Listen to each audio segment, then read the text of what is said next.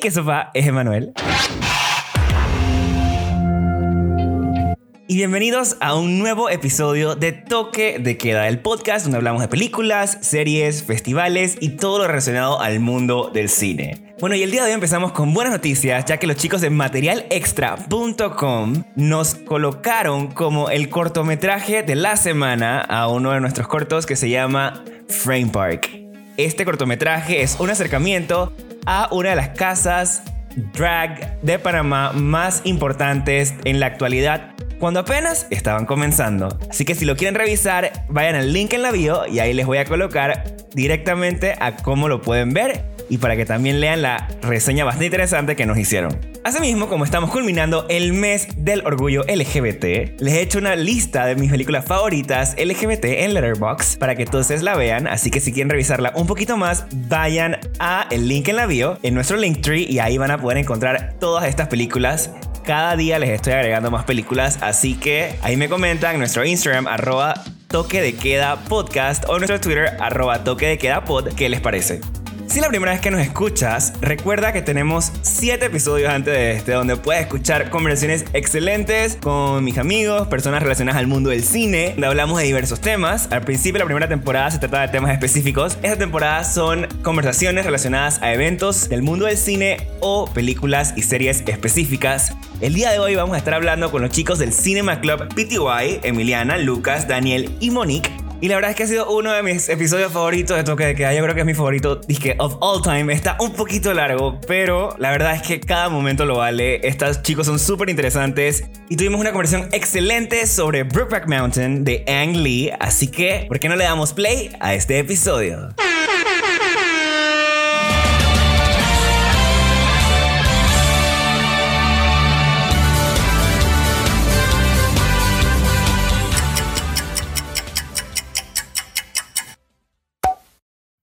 Bueno, y el día de hoy nos encontramos con Daniel, Lucas, Monique y Emiliana, los, digamos, miembros fundadores del Cinema Club PTY. Un saludo, ¿cómo están todos? Gracias, Manuel.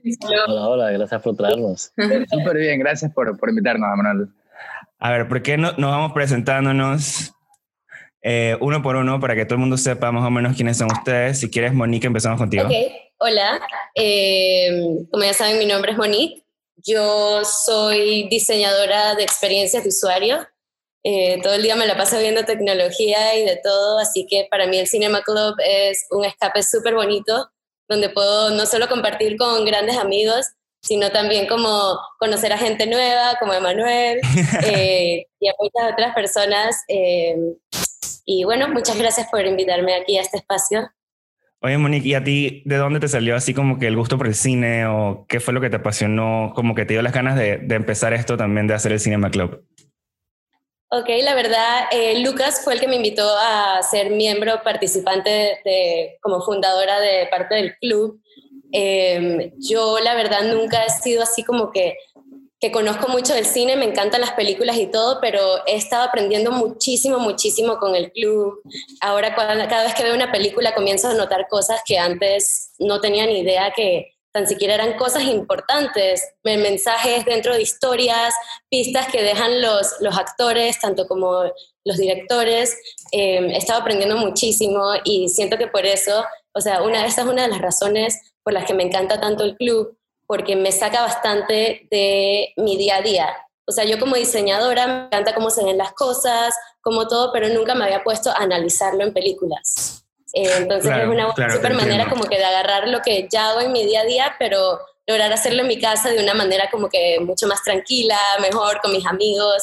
Eh, Exacto, súper más relax y en verdad, o sea, ya yo he estado participando en algunas sesiones y en verdad la conversación se pone súper amena y súper como que fluida y aunque hay gente que va y nunca dice nada, pero, pero como que disfrutan estar ahí. Entonces, Monique, tú me dijiste que, que Lucas era el que te había invitado al club, entonces, ¿por qué no seguimos ahora con Lucas? Lucas, cuéntanos un poquito de ti. Bueno, yo originalmente, eh, esto simplemente, la que de verdad empezó con la idea es Emiliana. Ella llegó donde mí con la idea para hacerlo solamente entre par de amigos, digamos que entre yo, Monique y Daniel, solamente que tuviéramos como un book club pero entre amigos.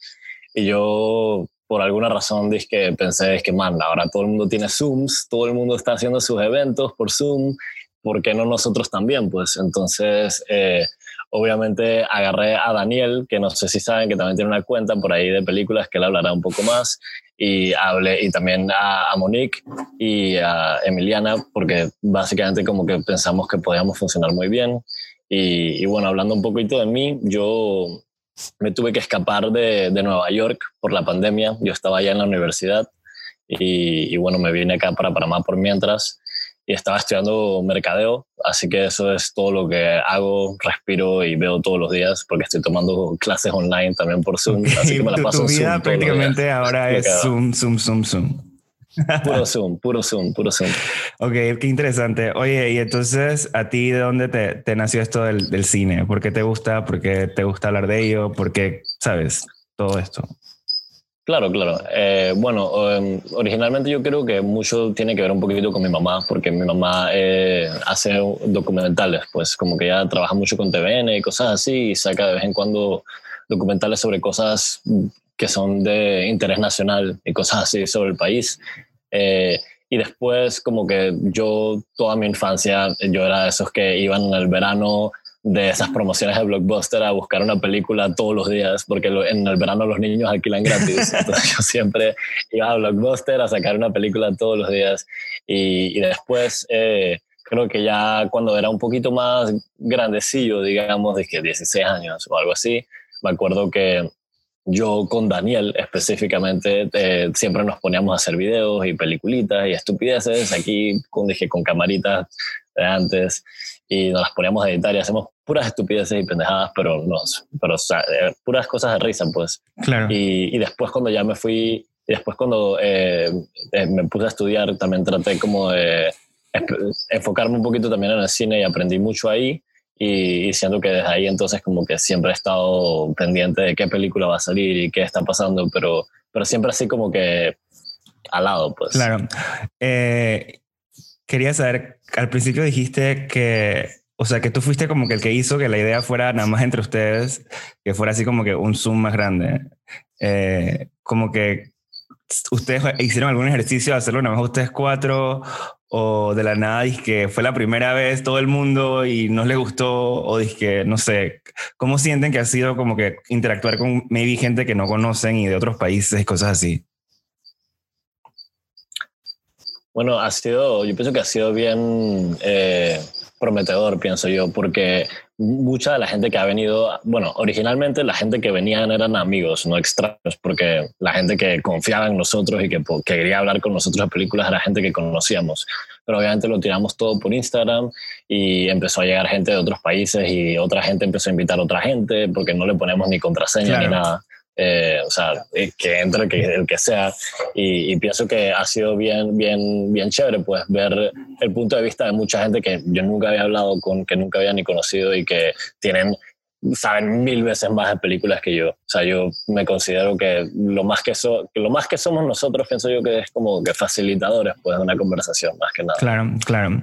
A ver, entonces, Daniel, te toca tu momento, ya que se supone que yo quiero hacer una historia aquí. Quiero saber qué tipo de peliculitas hacían Lucas y tú cuando estábamos chiquitos. Eso me llamó mucho la atención.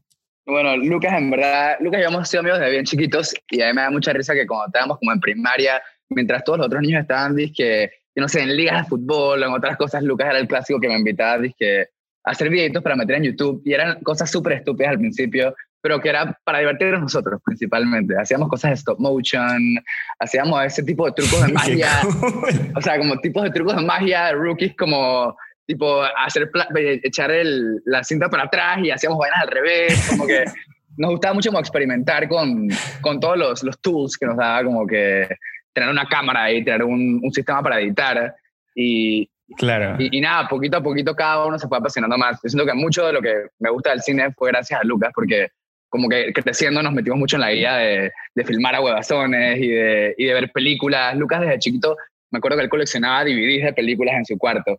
Y entonces siempre que iba a su casa era como que, ¿cuál vamos a ver ahora? Y hacemos maratones. Y, y nada, como desde chiquito hemos estado como que breathing esto, kind of como que respirándolo y, y, y viviéndolo. Lindo. Parece una muy, muy, muy linda historia. A ver, entonces, Daniel, cuéntame un poquito más tú, qué haces con tu vida y, Y bueno, ya, lo otro ya lo contestaste. bueno, yo, yo estudié en Los Ángeles casualmente. Eh, estudié, empecé estudiando business y estando en Los Ángeles como que me di cuenta de lo mucho que me gustaba el cine. Siempre lo he apreciado un montón, pero estando en Los Ángeles me di cuenta que quería como que aprender mucho más de, de, producción y de estar detrás de la cámara. Y, nada, como que me metí en un, en un eh, hice como, o sea, hice como una doble carrera, si se puede decir así, de, de business y de cine. Y, nada, siempre lo he estado como que estudiando cada vez un poquito más. Cuando me gradué de la universidad, eh, eh, trabajé con un grupo que se llama Diablico Films aquí en Panamá, que es una productora de pura gente joven. He hecho un par de cortometrajes con ellos y me fui a estudiar a New York, también un poco más de producción. Así que nada, he estado como entre trabajos de, de business, mercadeo principalmente y, y proyectos y producciones de cine Así que estoy como un poquito en los dos mundos. Está súper cool. O sea, creo que, que, eso es básicamente ser un artista, un cineasta latinoamericano. y que tener un trabajo que normal y de la nada y que, hacer el cine y que cuando se puede, ¿verdad? Este, Exacto, exactamente. exactamente. Y no se te olvide tu cuenta de Instagram. Ah, sí, cierto. La cuenta ah, bueno, de Instagram. Sí, sí, lo tenía aquí anotado. bueno, antes, antes de empezar el Cinema Club, como desde la universidad, siempre he estado tan obsesionado con ver películas. O sea, yo respiro, como y duermo cine. Como en la universidad yo era de esos que iba solito al cine a ver películas y me gustaba hablar tanto... yo también hacía esas cosas. me, gustaba hablar tanto del tema que en la universidad decidí como empezar esta cuenta que se llama Movies Guru. Eh, es en inglés porque la empecé en Estados Unidos y era más o menos para compartirla con mis amigos que estaban allá y se quedó siendo en inglés, pero, pero tengo muchísimos seguidores panameños también y nada, es como mi plataforma para eh, eh, como para criticar películas, para recomendar algunas, recomendar series, nada, es como mi plataforma para hablar de esto que estoy tan obsesionado. Yo creo que la vi el otro día y creo que la seguí, estoy casi seguro que sí la seguí. gracias, gracias, eh, Porque en verdad se me hacía súper interesante y es como que raro, dije de la nada, dije, oh, hay una persona panameña haciendo esto, entonces es como que qué cool. Gracias, gracias. Este, también, también creo que... ¿Qué más vi? Ah, luego llegué obviamente a sus Instagrams y los empecé a estoquear. Eh, pero vi que Lucas también tiene como varias cosas, me acabo de acordar. Tienes una cosa, tienes un SoundCloud, tienes dije, unas cuentas de Instagram donde dibujas cosas. O sea, sí, sí, sí. Eres una persona como muy, muy polifacética. Soy una persona bien aburrida, digámoslo así, entonces me pongo a hacer un poquito de todo. A ver, entonces, la última que nos queda por saber el día de hoy para que nos la conozcan, Emiliana, cuéntanos un poquito más de ti. Vale, lo mejor para el final siempre. hola a todos, hola Manuel, gracias por invitarnos. Eh, soy Emiliana. Yo trabajo en conservación marina, así que un poco como Monique, eh, le estoy entrando a todo el cine. Como, empecé como espectadora, pero cada vez más aprendiendo poco a poco gracias a Lucas y Daniel que nos dan mucha guía, mucha guía. Y también, como mencionaba Lucas, mucha gente que llega a, los Zooms sabe muchísimo y eso es lo que me gusta de que llegue gente extraña, porque cada persona tiene una perspectiva y un background súper distinto que le añade mucho color y sazón a la conversación. Pero por ahora, en verdad mato por algún día hacer un documental sobre la conservación marina aquí en Panamá, así que si hay algún radio escucha por ahí pendiente, En verdad sería un tema súper, súper interesante, la verdad. Este, pero wow, o sea, me, me, encanta que todos ustedes tienen como backgrounds diversos eh, y como que todo ha sido disque, empujado misteriosamente por, por Daniel y, Lucas. Este, pero, o sea, ¿cómo, cómo les ha sido em, como las interacciones que tienen las personas dentro de, del club? ¿Eso como, qué les parece? ¿Qué les gusta? ¿Cómo va? Vi que creo que el día que yo fui habían cambiado que antes levantaban la manito y luego no. O sea, ¿cómo ha dado toda esta interacción? ¿Cómo han aprendido de lo que era, lo que está pasando y cómo va evolucionando?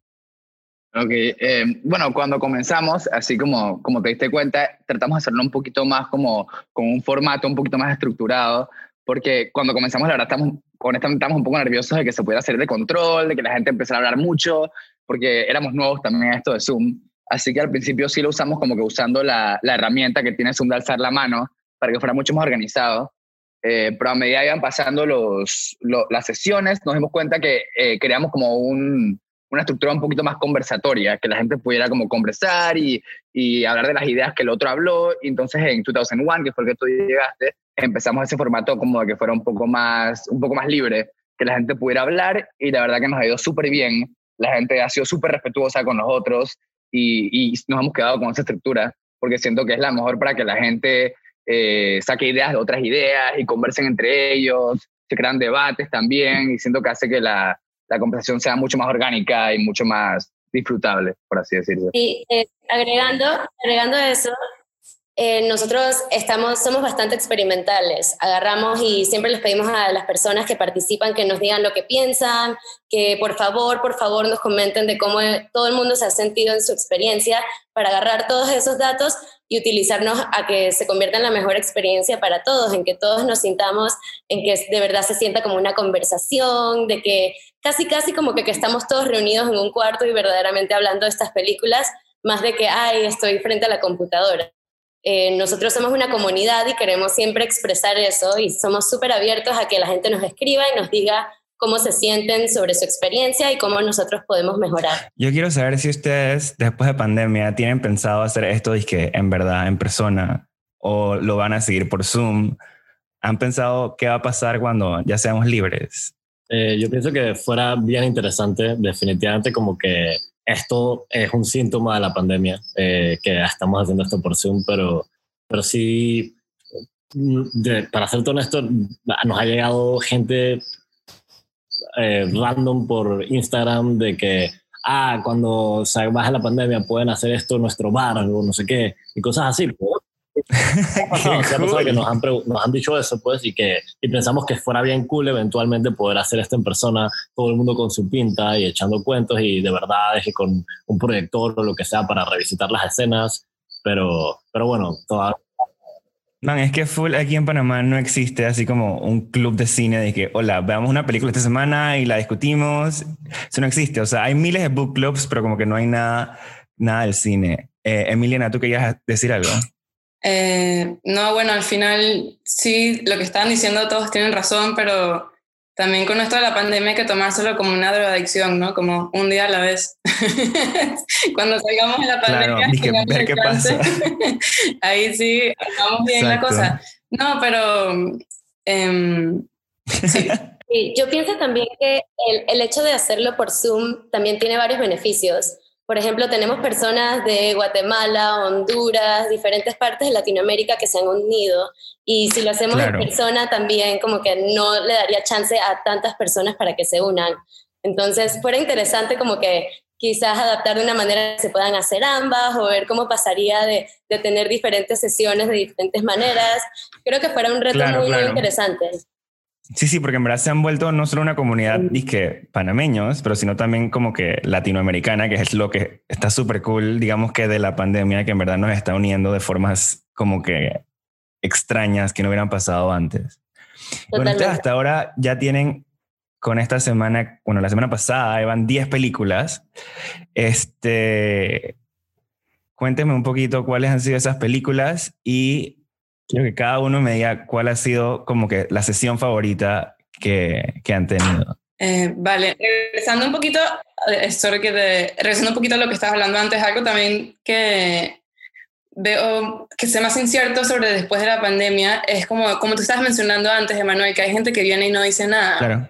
Que me encanta, me encanta que hay gente que quiere ser parsa, quiere escuchar y quiere hablar sobre las películas, pero no necesariamente hablar ellos, capaz son más introvertidos y eso se me hace que el Internet siempre ha sido buenísimo para, esas, para ese tipo de personas, pues que quiere escuchar pero no necesariamente aparecer en persona y no sé, se me hace curioso también cómo vamos a trabajar con eso. Pero respondiendo a tu segunda pregunta, capaz estoy un poquito, no es arbitraria porque me encantó la película, pero cuando hablamos de Spirited Away o El viaje de Chihiro fue una de mis conversaciones favoritas. Es una película súper rica y también tiene un culto tan, una secta tan grande por detrás que fue la sesión que más gente ha venido a discutir la película. cool, wow. O sea, yo, yo iba a entrar, pero es que en verdad esa película a mí me pareció lenta y medio sueño y entonces yo dije, no, no voy a entrar.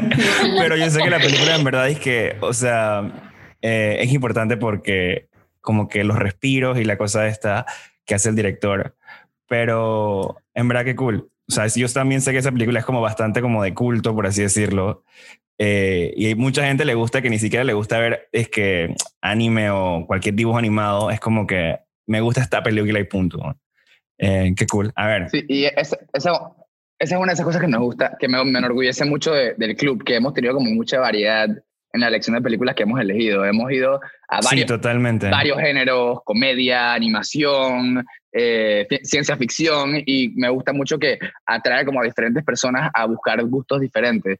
Siento que hay mucha gente que nunca antes se había atrevido a explorar una película de anime, pero como en el club era la que teníamos, mucha gente le dio un chance. Claro, y, claro. y fue un tema súper interesante de conversar. Eh, y, y, bueno, personalmente, la que más me gustó a mí fue la que tú llegaste, Manuel, que fue la de 2001. 2001. Porque es una, que una de mis películas favoritas de todos los tiempos y siento que fue una conversación súper filosófica, como que se fue más allá del cine y conversamos de, temas te Totalmente. Conversamos de temas súper filosóficos, conversamos de la vida y, y, me encanta que a veces los, las sesiones se pongan así, que hablemos de temas como de la sociedad y de la vida que, que, la película nos incitó a empezar a conversar. Y, y, esa es la magia de la conversación que creamos, que la gente explora temas diferentísimos que nunca esperamos que íbamos a explorar. Claro, yo me acuerdo, o sea, yo me acuerdo el día que yo estaba en ese y de la nave empezaron a hablar dije, de Nietzsche y yo dije, ¿qué está pasando? Yo qué sé de estas cosas, o sea, what?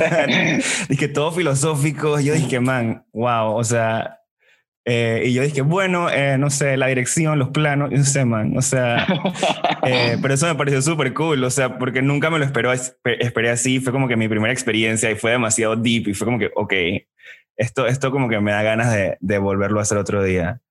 Eh, a ver, ¿quién sigue? Monique, tú, cuéntame. Bueno, eh, yo estoy con Emi. A mí la, la, conversación de Spirited Away me encantó, me encantó porque yo la verdad no soy eh, una persona que ve mucho anime, así como tú comentabas. Yo eh, esa película me acuerdo que la vi de chiquita, entonces volverla a ver ahora ya como mayor y entender diferentes temas y cosas que uno no veía en esa película eh, antes, en verdad resuenan mucho con el día a día y a, tocan temas que son más allá, como que habla mucho del feminismo, de, de cómo las películas de Disney y cosas así eh, ponen a la mujer como alguien que tiene que ser rescatada, unas niñas, las princesas, la cosa, y esa película se da muy en contra de eso como que se va como que tú puedes ser tu propio héroe si simplemente tienes que tratar suficientemente y no sé, fue algo que yo no había visto de pequeña, que quizás resonó en mí, pero no lo había entendido así y siento que el Claro. club también hace eso, como que quizás ya viste esa película, pero ahora la vuelves a ver y vas a entender cosas distintas. La vuelves a ver y vas a hablar del tema y de la nada te va, se te va a ocurrir como, wow, yo no había notado eso, pero porque Lucas lo comentó, entonces ahora ya como que se me prendió esta otra idea y como que comienzas a conectar puntos.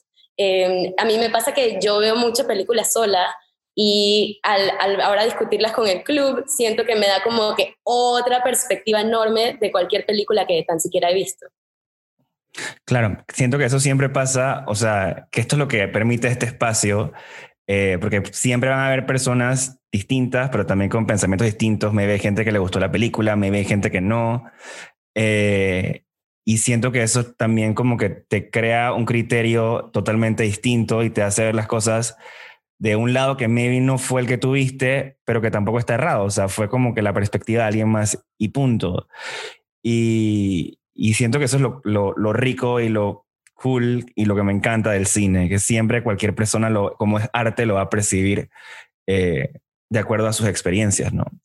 A ver, entonces, Lucas, a ver, cuéntame, ¿cuál fue tu sesión favorita? Eh, yo creo que hasta el día de hoy mi favorita ha sido la de eh, Cinema Paradiso, que es una película italiana, eh, de creo que un director que se llama Giuseppe Tornatore.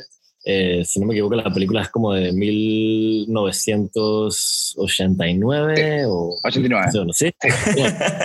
Es que, como yo también manejo mucho el Instagram, como que a veces pongo las fechas y se me olvida.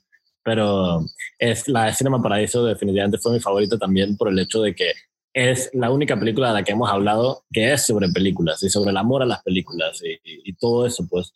Y, y, es una de las pocas películas que hemos discutido que yo nunca había visto antes en mi vida. Porque también Claro. eh, el cómo funciona es que nosotros cuatro nos reunimos siempre antes de cada miércoles para decidir qué películas vamos a darle a la gente para que ellos voten después por qué películas quisieran ver. Y, y siempre, obviamente, muchas de las películas que nosotros recomendamos son películas que ya hemos visto que sabemos de. Y, y, bueno, me encantó la de Cinema Paradiso, no solo por todo eso, sino también porque la película, a través de toda la película, te van echando el cuento de cómo va cambiando el cine y la relación de la sociedad con el cine y cómo el cine es una parte cultural a pueblo. Y, y, bueno, yo creo que definitivamente esa fue mi conversación favorita. Creo que fue nuestra sexta o séptima. Creo que sí, por ahí. Em, ok.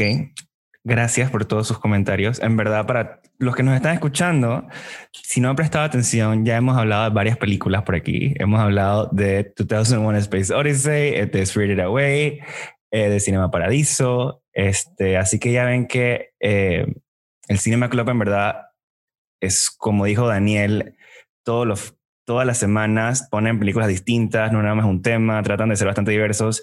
Y lo importante es que si vas, tienes la oportunidad de votar para la película de la próxima semana, o sea que es una cosa totalmente democrática de lo que todo el mundo quiera, la mayoría quiera, eh, y no es que ellos imponen cosas. No, eso, como tú dices que sí es poco democrático y también nos gusta mucho que la gente nos sugiera qué es lo que quiere. Siempre estamos, nuestras puertas están abiertas para, como decía Monique, que nos digan no solo cómo podemos mejorar el club, pero qué quieren ver. Y creo que buscamos un balance entre qué cosas la gente le gusta y quiere ver y también qué cosas la gente disfrutaría, aunque ellos no sepan cuáles son esas películas. Creo que a todos nos pasa que hay películas que nos encantaría, pero sencillamente nunca hemos escuchado sobre ellas o nunca hemos sido expuestos a ellas. Así que intentamos manejar ese balance de, poner en votación películas clásicas que a todos nos gustan y otras cosas que pasan un poco diferentes, pero que a la gente le puede encantar. Claro, claro. Em, la última sesión eh, tuvieron una sesión realmente, digamos que especial, que fue la del Pride, y hablamos de Brookback Mountain. Cuéntenme ustedes más o menos, eh, ¿ustedes por qué creen que esta película fue como controversial cuando salió? Porque creo que en el, en el club, en la sesión, como que en verdad, como que no hubo un punto de por qué era controversial realmente. Cuéntenme ustedes qué piensan. Eh, y sí, hablemos un poquito de esta película. No sé quién quiere empezar. Em, bueno, puedo empezar yo si quieren. Eh, bueno, Brokeback Mountain para mí me parece que en su tiempo fue controversial porque siento que en ninguna película con este alcance que tuvo esta película, que se, enseñaba en cines a través de todo el mundo, eh, ponía eh, un romance LGBT eh, al frente.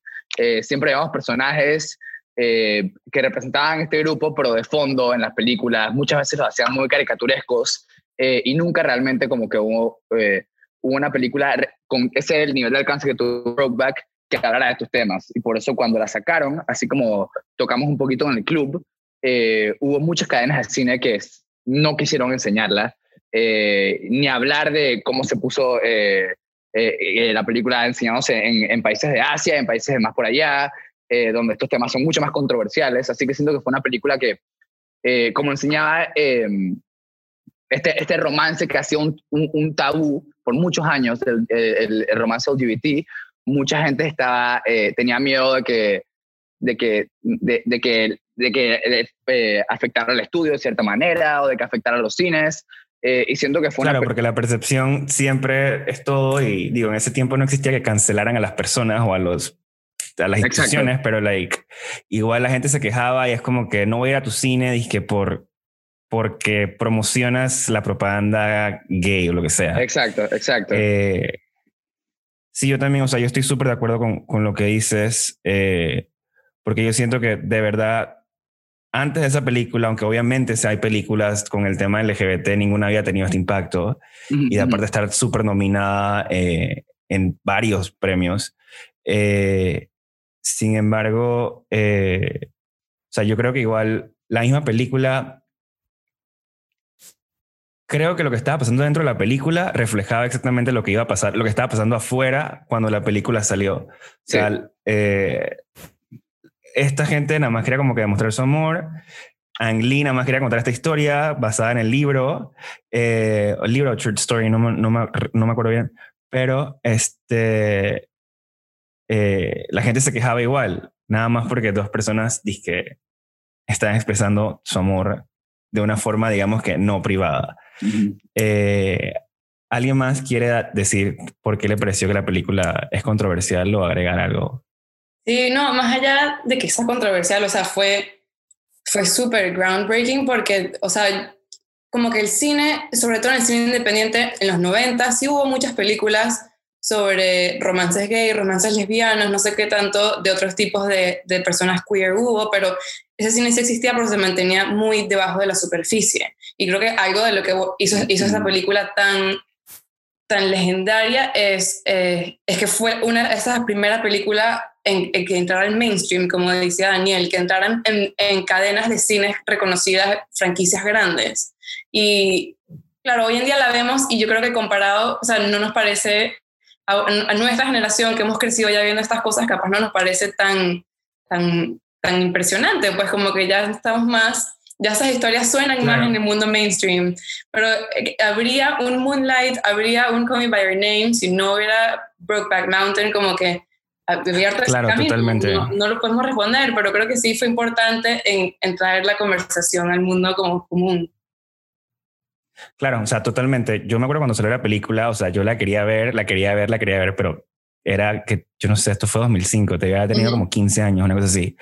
Entonces, yo como que, chuso, la voy a buscar, la busqué, dije en Torrents, una cosa así, la bajé eh, y la vi, para mí fue como que, man, yo siento que estoy viendo porno, o sea, dije, esta película que es, porque like, jamás había como que visto una película donde pasaran estas situaciones de esa forma, o sea, dije que hay dos hombres que están enamorando, entonces, este, en verdad, esa película creo que sí, en su momento todo el mundo estaba hablando de ella, yo me acuerdo clarito aquí en Panamá. Y claro que eran dos comentarios negativos, porque todo el mundo cree que porque dos personas iguales hagan esto en pantalla es como que mucho más como que shocking que si fueran dos personas eh, heterosexuales, ¿no? Eh, entonces eso me parece bastante interesante.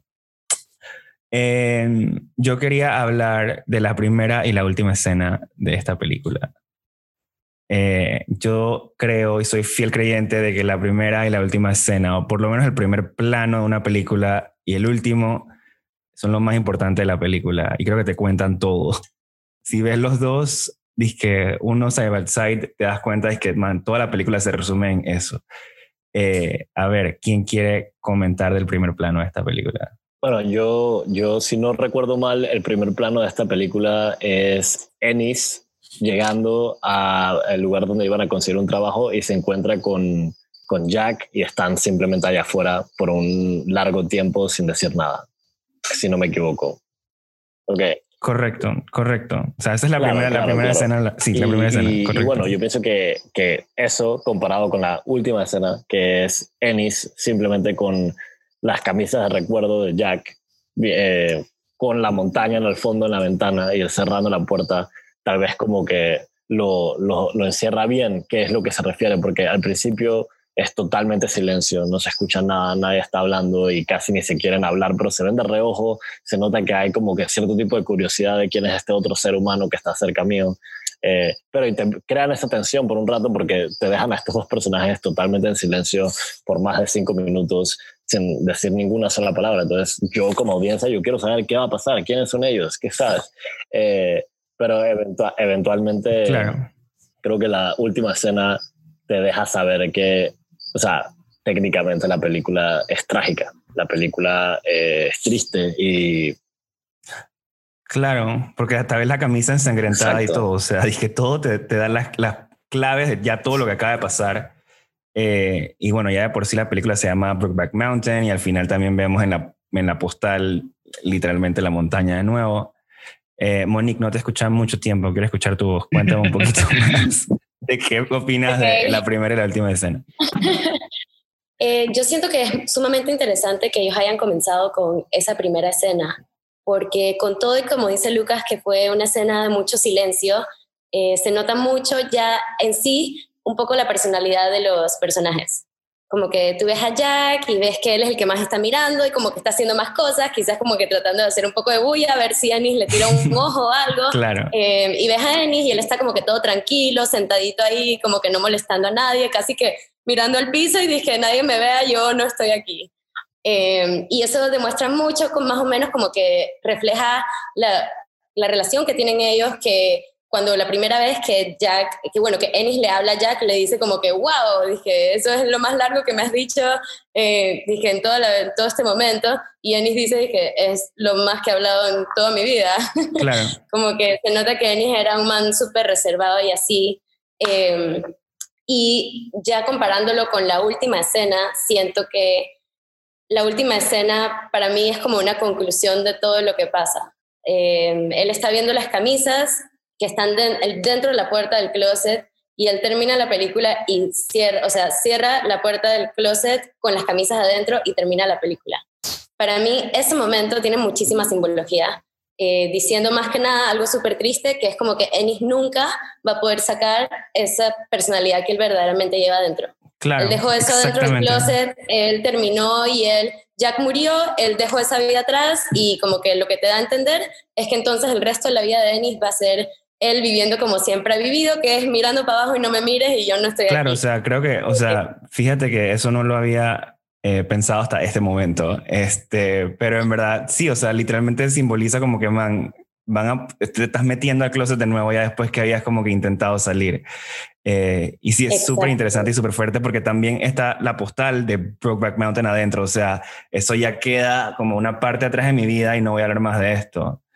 Eh, sí. Me parece súper interesante eso que acabas de decir. No, y también siento, sorry que, sorry que, salte aquí, eh, me gusta mucho que esa, la primera vez que vi esta película fue hace muchísimo tiempo. Em, eh, así mismo como tú dijiste, la vi en mi computadora solito, tenía miedo que mis papás entraran a ver lo que estaba viendo, como que sentí que estaba viendo algo así prohibido. Em, pero, pero me, me, gusta mucho que esa película comienza, como han dicho Monique y Lucas, con esa tensión, con ese silencio, porque siento que estamos acostumbrados como a esas historias de romance en las que el momento en que los personajes se conocen es como, wow, somos uno para el otro y, y, tanto diálogo hermoso y tanto como que de ese, de ese tiradera de perros, por así decirlo, y esto fue tan simple y funcionó tan bien porque habla mucho de, de los personajes, como dijo Monique, habla mucho de la tensión, habla mucho como de de ese silencio en el que viven personas con, explorando esta faceta de su sexualidad. Eh, y con la escena final siento que tiene demasiadas capas, porque no solamente es como esa tristeza y la conclusión del romance entre estos dos personajes, sino que también eh, habla mucho del sufrimiento en silencio que tiene mucha gente eh, que explora esta sexualidad, personas que sean gays o personas que sean lesbianas o cualquier tipo de, de sexualidad diferente a hetero, que sufren en silencio. Y es algo que es una experiencia universal de esto. Y esa escena por eso siento que es tan dolorosa y tan fuerte, porque ella se despide de su hija después de que su hija le dijo que se iba a casar, que va a tener un futuro en el que ella va a estar feliz, y después él regresa a su soledad, a su soledad con lo que él perdió y a ese, ese estado, como dice Monique, de mirar para abajo. Y siento que es evidente que después de esta escena, eh, este es un personaje que a lo mejor no va a seguir evolucionando, que se va a, se va a quedar ahí atorado, porque su única faceta para explorar esta, esta sexualidad era Jack. Y eso es lo que lo hace tan triste de que sabemos que el, que, el personaje por el resto de su vida probablemente va a ser un personaje que no va a encontrar la felicidad que encontró con Jack. Sí, en Brokeback Mountain, que ellos siempre lo dicen como que esto es lo único que tenemos, mm. Brokeback Mountain, y ya cuando él pierde a Jack, ya pierde Brokeback Mountain también, y hasta cierto punto pierde una parte de él pierde como que ese permiso que él te daba. Sí, es rarísimo. O sea, porque qué random a que ellos tuvieran que ir a Brookback Mountain para verse y, eh, o sea, el personaje de Anne Hathaway se lo pregunta a, a Jack, dice, ¿por qué el man nunca viene para acá abajo? ¿Por qué no va a un lugar más cerca? O sea, ¿por qué tienes que ir hasta allá siempre? O sea, era algo muy extraño, como que hasta ellos mismos, o sea, suena hasta como que Brookback Mountain era su closet literalmente y por eso iban ahí. O sea, ellos como que volvían a meterse el closet a la vez. Em, no, bueno, también, eso es una forma de verlo, pero creo que también habíamos hablado de que ellos en la naturaleza era cuando dejaban que su, su propia, su vida, sus deseos verdaderos, su naturaleza, por así decirlo, saliera. Creo que también eso me gusta mucho de que alguien lo había mencionado en el Cinema Club, que lo podíamos ver a través de los ángulos em, de las tomas también. O sea, todas las tomas que son casi siempre ellos afuera son súper white shots o de que gran plano, se ve toda la naturaleza súper como que grande, libre, como airoso, mientras que los planos, las tomas que están dentro de sus casas con sus esposas, con sus hijos, son, son mucho más como claustrofóbicos, pues son más súper más super close-ups, como que mucho más cerrado y eso como que, no sé, capaz sí estaban escondidos en la mitad de la nada, pero eso les daba como el permiso para ser ellos mismos. Yo, yo, algo, o sea, algo interesante de esta película es que en verdad a mí, la, esta vez que la vi, en verdad odié eh, la dirección cinematográfica, o sea, la detesté. Sea, me, causaba ansiedad de, de, que el tipo, o sea, que cuando los momentos que yo quería que hubieran, no sé, un close-up o algo así, no habían. O de la nada sentía que ponía disque un plano medio con los tipos moviendo las ovejas. Y dije, ¿por qué estás haciendo esto? O sea, como que nada tenía sentido hasta que en el Cinema Club como que dijeron, disque, man, cuando están afuera todo es súper white y cuando están con su esposa todo es súper close. Y ahí fue como que, oh, ahora ya entendí, disque, lo que quería expresar eh, el director, ¿no? Pero en el momento se me hizo bastante raro y siento que es porque, eh, como tú decías, Emma, que ahora ya tenemos varias películas como Moonlight y demás, es como que ya estamos acostumbrados a ver este tipo de cosas que viéndolo en una película que salió hace mucho y que, bueno, yo tenía años sin ver, es como que se siente raro, se siente como que eso no es el mundo que vivimos eh, ahora, pues. Eh, no sé ustedes qué piensan más, más, más o menos la dirección cinematográfica eh, de esta película. Que los planos realmente ayudaron a contar lo que estaban sintiendo los personajes, lo que está con la historia, o está extraña. Algo que me llamó, o sea, ahorita que estamos hablando mucho de la tensión, me, me pareció que los movimientos de cámaras y las diferentes tomas logran crear esa tensión bastante. O sea, más allá del silencio, si volvemos otra vez a esa primera escena, pasamos de ver a, Ennis, a Jack, a Ennis, a Jack, pero nunca es la misma toma, como que el, punto de vista siempre va cambiando, el eje de acción lo cruzan mil y un veces y creo que eso, o sea, como que viendo la misma cosa desde el punto de vista y todo pasa muy rápido encima de los sonidos, el silencio, no sé qué, y siento que eso, en ese sentido, ese, ese juego de, de tomas sí como que logra crear esa tensión y por ese lado sí me gusta cómo lo manejaron eso la cinematografía.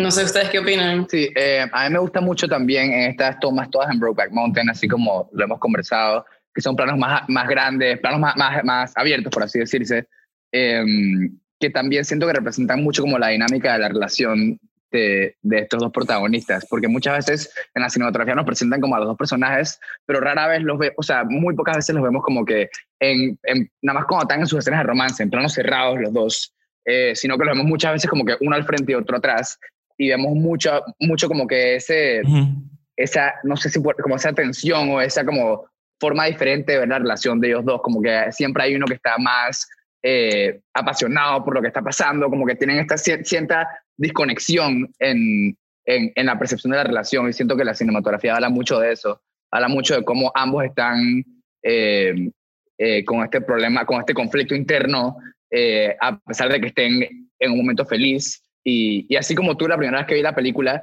yo soy de esa gente que, que, se fija mucho en los nominations, en las nominaciones que recibió la película. Y esta película la nominaron a, a cinematografía. Y yo también me quedé como que, claro. como que, ¿qué es lo que tiene especial la primera vez que la vi? Con todas estas escenas de ovejas.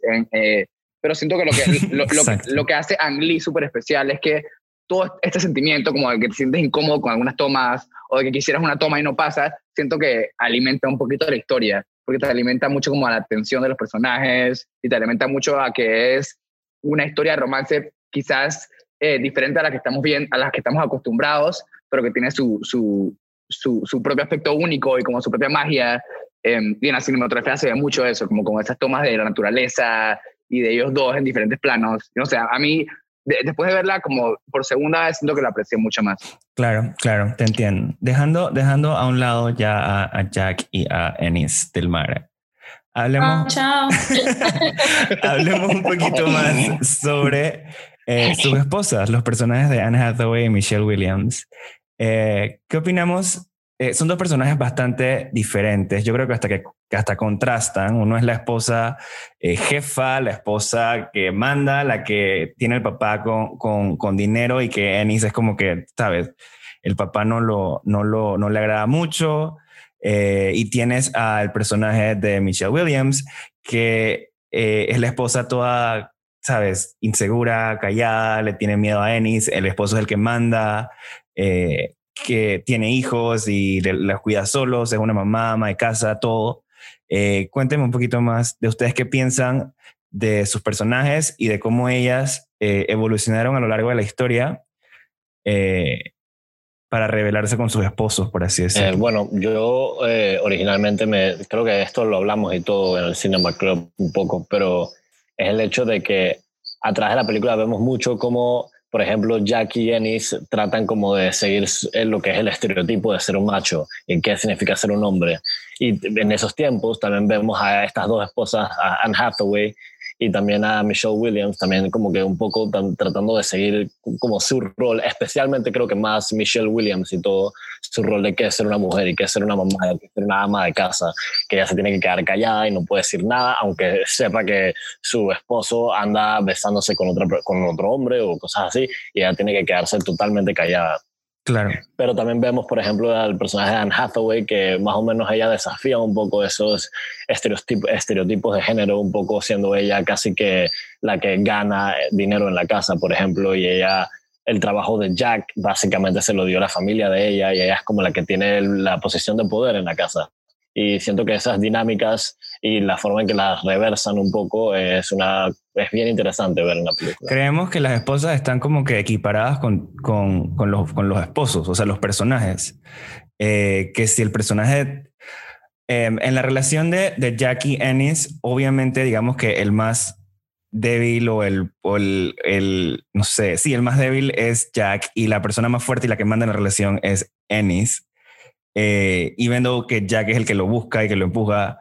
Sin embargo, quiero saber si esta, esta, esta dinámica que ellos tienen en su relación también se refleja en la dinámica que ellos mismos tenían con sus esposas.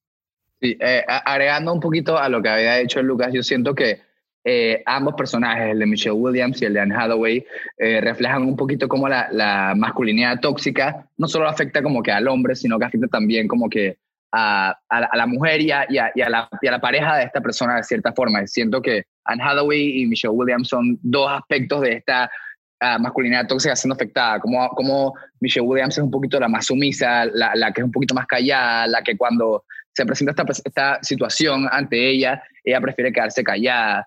Eh, y, y sí tiene mucho que ver con la personalidad de Inés también. Eh, siento que Michelle Williams, al, al tener un esposo tan reservado y tan, tan eh, macho, por así decirse, siento que ella no se atrevía a tocar estos temas con él y por eso se acaba su, su relación sin nunca hablar de estos temas, porque ella sentía que Inés era una persona que no estaba, eh, que, que, no tocaba sus sentimientos tan a fondo y sentía que si llegaba a este tema con, con, con ella, probablemente se podía poner violento, probablemente se podía poner irracional, eh, y siento que eso se, se, ve reflejado en su relación con Jack también, que Inés es el que no, no trata de ignorar sus sentimientos, trata como de huir de, este, de, esta, de esta vivencia que tuvo con Jack.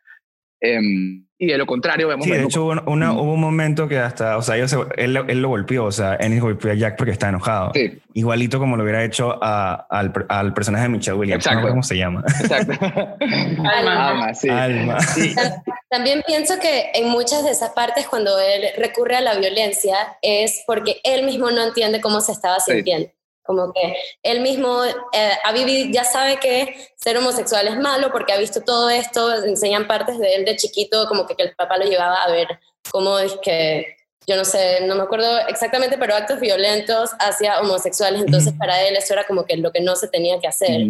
Y claro. entonces él no entendía sus propios sentimientos y recurría a la violencia, que siento que como dice Daniel, verdaderamente afectaba a la familia. Eh, pero es interesante porque con el Hathaway se veía de otra manera.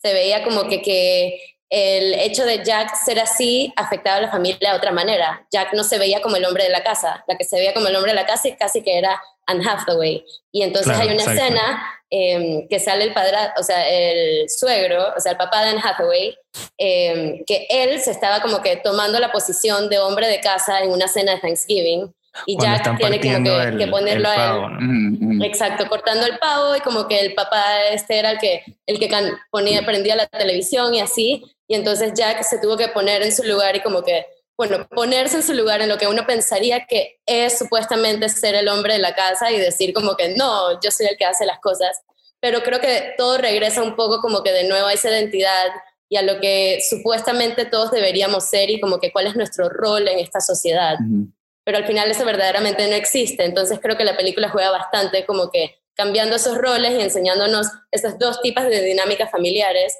para que entendamos también que esos roles los inventamos nosotros. Claro, o sea, también depende de, de, en qué momento como que analizas la película y Porque imagínate si tú, o sea, si esta película hubiera salido, dije, en el mismo año que se desarrolla la película, créeme que toda la gente hubiera estado indignada que un personaje como Anne Hathaway hubiera estado sentada en una mesa, dije, firmando facturas, mientras que el esposo va a decir, chao, me voy de un trip con mi, con mi amigo, o sea, eh, pero si lo vemos hoy, es como que, man, en verdad, dije, qué bueno que está una mujer en una posición de poder, no sé qué. O sea, como que a través de los tiempos, como que también uno puede ir cambiando las perspectivas de las películas. Siento que muchas veces vemos, a, o sea, porque Ennis es el que, es como están, acaban de mencionar, representa perfectamente la masculinidad tóxica en el sentido de que la masculinidad tóxica empuja a los hombres a que no, a que opriman sus sentimientos, los escondan, nunca los hablen, etcétera y legitimiza, y yo creo que todavía hoy en día pasa mucho de que legitimizamos que usamos la violencia para acertar tu masculinidad. Y eso es lo que Ennis estuvo buscando toda la película. O sea, él cada vez que su masculinidad estaba en juego, la única forma de que él la pudiera volver a retomar era siendo violento, tanto verbalmente como físicamente. Y Jack aunque él fuera menos propenso a eso, él también lo hace perfectamente en esa escena justo del Día de Acción de Gracia. O sea, él, la única forma, aunque él habla cordialmente, es educado, apaga la tele, lo que sea, la única forma es que él se tiene que poner violento y acusar, digo, amenazar con violencia a su, a su suegro y, este, y es celebrado. Al final le funciona, la mujer de él está súper contenta con que él hizo eso, como que Ah, y le diste al peladito y le viste, ajá, sí, como... sí, es. Sí, ella está súper orgullosa y hasta, hasta hace como un little smirk ahí, o sea, como que en verdad está súper emocionada. Totalmente. algo, algo importante que detallar ahí es que Jack se pone así, comienza haciendo porque Anne Hathaway, la mamá, comienza a decirle al niño como que si no comes voy a tener que apagar la tele y entonces el niño no estaba comiendo, así que Jack se para y él es el que apaga la tele. Como que todo comienza porque ella en verdad es la que está mandando en esa casa. Exacto, no manda Jack, Jack está, y, o sea, y eso obviamente el papá, me imagino que lo tenía clarito y por eso es que no le hacía caso. Eh, bueno, quiero saber si tienen algún último comentario final de esta película antes de que nos digan sus recomendaciones de la semana? Yo siento que es una película sumamente especial e importante y cada vez lo vemos más, es el tema de la representación. O sea, mientras más todos, absolutamente todos, no importa si tú eres, yo que sé de qué color, qué tú crees, qué tipo de sexualidad tienes, lo que sea, siempre y cuando te sientas representado en las cosas que ves, porque al final ver la televisión y las cosas que escuchamos, podcast, música, radio, lo que sea, Em, es nuestra ventana al mundo. Si vemos esta ventana al mundo y no nos sentimos representados, entonces sentimos que somos raros, sentimos que nadie nos entiende, somos totalmente distintos, hay a la vida que soy, y entonces comienzan todos estos problemas, problemas culturales que estamos viendo hoy en día, eh, problemas sociales, eh, comienzan eh, las cosas que te estás como que, yo no sé, esos momentos de tensión que tienes con el vecino, cosas que pasan así, y todo regresa a porque no nos sentimos representados. Entonces pienso que esta película como que plantó una semilla que hoy en día la vemos representada porque ah, como decimos, o sea, dijimos al principio que ya hoy en día hay muchas otras películas que representan cosas así. Eh, no sé, y siento que mientras más sea un tema que se habla y más un tema que, que se vea, todos nos vamos a sentir un poquito mejor. Okay. ¿Alguien más? ¿Quién quiera decir algo? Monique dijo todo lo que yo quería decir. Dale, perfecto. Entonces, bueno, vamos a empezar con las recomendaciones que nos van a dar para todos los que nos están escuchando. A ver, Emiliana, ¿tú qué nos vas a recomendar el día de hoy? Vale, yo voy a recomendar algo que a ti personalmente no te va a gustar. ya no puedo imaginar qué tipo de cosas es. ya, ya es saber seguro. Para los que nos están escuchando, yo sí creo que hay mucha gente que le puede gustar una película muy bonita que se llama The Red Turtle o La Tortuga Roja. Y es una película que es coproducida por Estudio Ghibli y es de hecho la única película de Estudio Ghibli que no es animación japonesa, sino con un estilo occidental. Eh, es dirigida por Michael Dudok Dumit, que es un director holandés y la película es animada y no tiene nada de diálogo. Es totalmente, no en silencio, hay ruidos, hay risas, hay de todo, pero no hay diálogo. Y básicamente la historia... Te sorprenderá que ya la vi. ¿Sí? creo, creo que la vi en un festival de cine oh. y, o sea, me, me, me, yo trato de ver como un poquito de películas de, de todo un poco para no encerrarme en una sola cosa. Y, y sí la vi, o sea, estoy casi seguro que sí la vi. ¿Y aguantaste? ¿No te moriste? De eh, no, en verdad, esta película sí me gustó bastante. O sea, mm. dije, ah, esta sí me gustó mucho.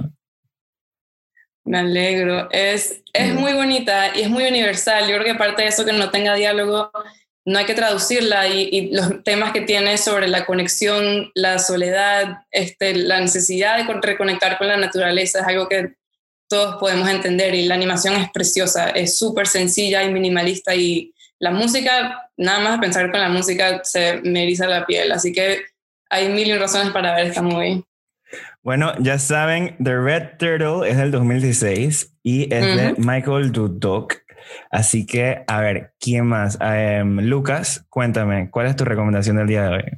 Mi recomendación definitivamente es una película que hasta el día de hoy se la recomiendo a todo el mundo que se me ocurre y eh, tiene uno de los actores de Brokeback Mountain, Jake Gyllenhaal. Eh, es una película que se llama Nightcrawler. Ahora mismo no me acuerdo de qué año es, pero pudo haber sido el 2014 o 2015, no estoy muy seguro.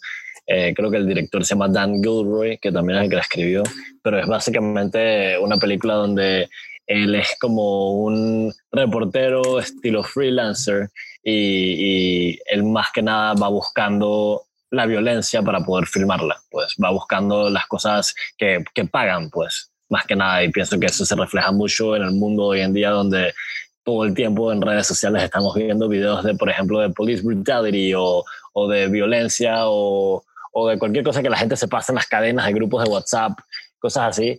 Y es más que nada gente filmando algo y siendo simplemente un bystander, alguien que solamente está viendo y no actúa, solamente ve para poder compartirlo. Y, y no sé, es una película que hasta el día de hoy me parece bien chévere, me encanta la actuación de Jake Gyllenhaal, él se, él se, él hace una ayuna como de meses, él pierde como 40 kilos, es súper flaco, esquelético, pero es una película bien, bien, bien chévere, a mí me divierte mucho. Acabo de buscar aquí, es del 2014, Nightcrawler. Y mira, estuvo nominada disque para Best Original Screenplay en los Oscars. Así que en verdad, ya saben, este, creo que es una muy buena recomendación. No la he visto, así que la voy a ver. Eh, a ver eh, Daniel, cuéntame un poquito más de tu recomendación del día de hoy. Ok, bueno, ahora que estamos hablando de Brokeback, que es una película de romance, eh, quise recomendar mi película de romance favorita, que es Before Sunrise, eh, que es en 1995. Em, es con Ethan Hawke y con Julie Delpy. Y a diferencia de la recomendación de Emmy, que es una película que no tiene diálogo, eh, Before Sunrise es una película que se basa 100% en su diálogo. Es una película que tiene tomas muy simples, una dirección muy simple, actuaciones bien directo al grano, pero la magia de la película está en el diálogo, que se siente, es la película que creo que de todas las películas que he visto es una de las que menos parece una película porque sientes que son simplemente todos personajes conversando de temas universales y temas mágicos. Siento que lo que me gusta de la película es que al final lo que resume es que la única magia en este mundo es como la conexión que creamos con otras personas. Y, y ese es un tema que siempre se me ha quedado esa película. Eh, véanla, se les dicho que les va a encantar. Básicamente es este estudiante americano que conoce a una francesa en un tren eh, y espontáneamente deciden pasar la noche juntos en Viena. Eh, y, nada, conversan y se enamoran. Y si les gusta mucho, tiene dos secuelas que salieron nueve años. es una trilogía y es mi trilogía favorita de la vida. Una salió en el 95 y las otras salieron en el 2004 y en el 2013. Entonces es súper interesante porque ves a los personajes creciendo a través del tiempo y cómo la dinámica de su relación va cambiando con las presiones de cómo vas creciendo. Y no sé, es una historia súper bonita que se la recomiendo a quien sea. Pero Yo estoy impresionado porque Before Sunrise eh, es el 95. Tiene 100% en Rotten Tomatoes y eso me parece muy, muy, muy extraño porque no había escuchado esta película nunca en mi vida, eh, pero ahora la quiero ver, así que, que, excelente recomendación, la verdad. Eh, las películas que son así, que full diálogo, en verdad me parecen muy interesantes porque o funcionan o no funcionan. Eh, eh, si tiene 100% debe ser una excelente película. Funciona, confíame. Eh. Funciona mucho. Sí, sí, lo, lo, haré, lo haré, lo haré. Entonces, eh, Monique, nos faltas tú. ¿Cuál es tu recomendación del día de hoy? Mi recomendación es una película que se llama Memento de Christopher Nolan. Eh, es una película que está mucho con la secuencia tradicional de cómo se cuenta una historia. Em, hay partes que son en el presente, hay otras que son en el pasado, entonces juega mucho con qué tú piensas que verdaderamente está pasando y qué es lo que tú crees que está pasando y lo que no está pasando, como que juega mucho, mucho con una historia tradicional y por eso me encanta.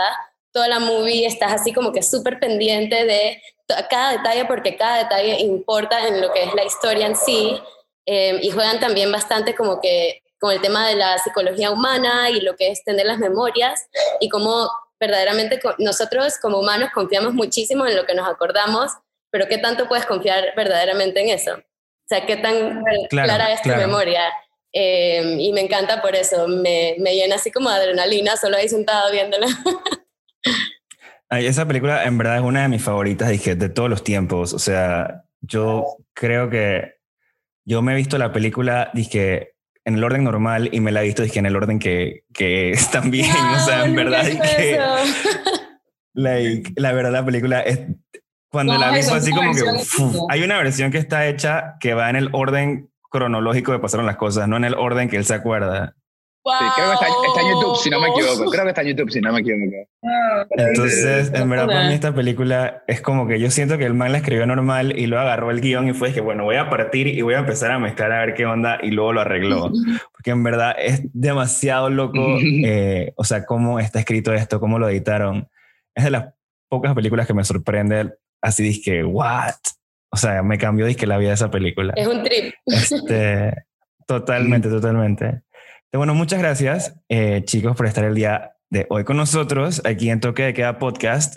Eh, por si nos están escuchando y ustedes quieren saber más del Cinema Club o este, participar, pueden ir en Instagram arroba cinemaclub.pte y si no, si no les gusta, les da pena estar en un Zoom hablando con gente de películas, también pueden seguir la cuenta porque en verdad ellos ponen fun facts de las películas que van a hablar en la semana y son súper, súper interesantes eh, y son cosas que en verdad a veces uno no sabe de las películas.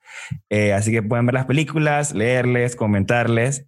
Eh, y bueno, nos vemos en dos semanas con un nuevo episodio.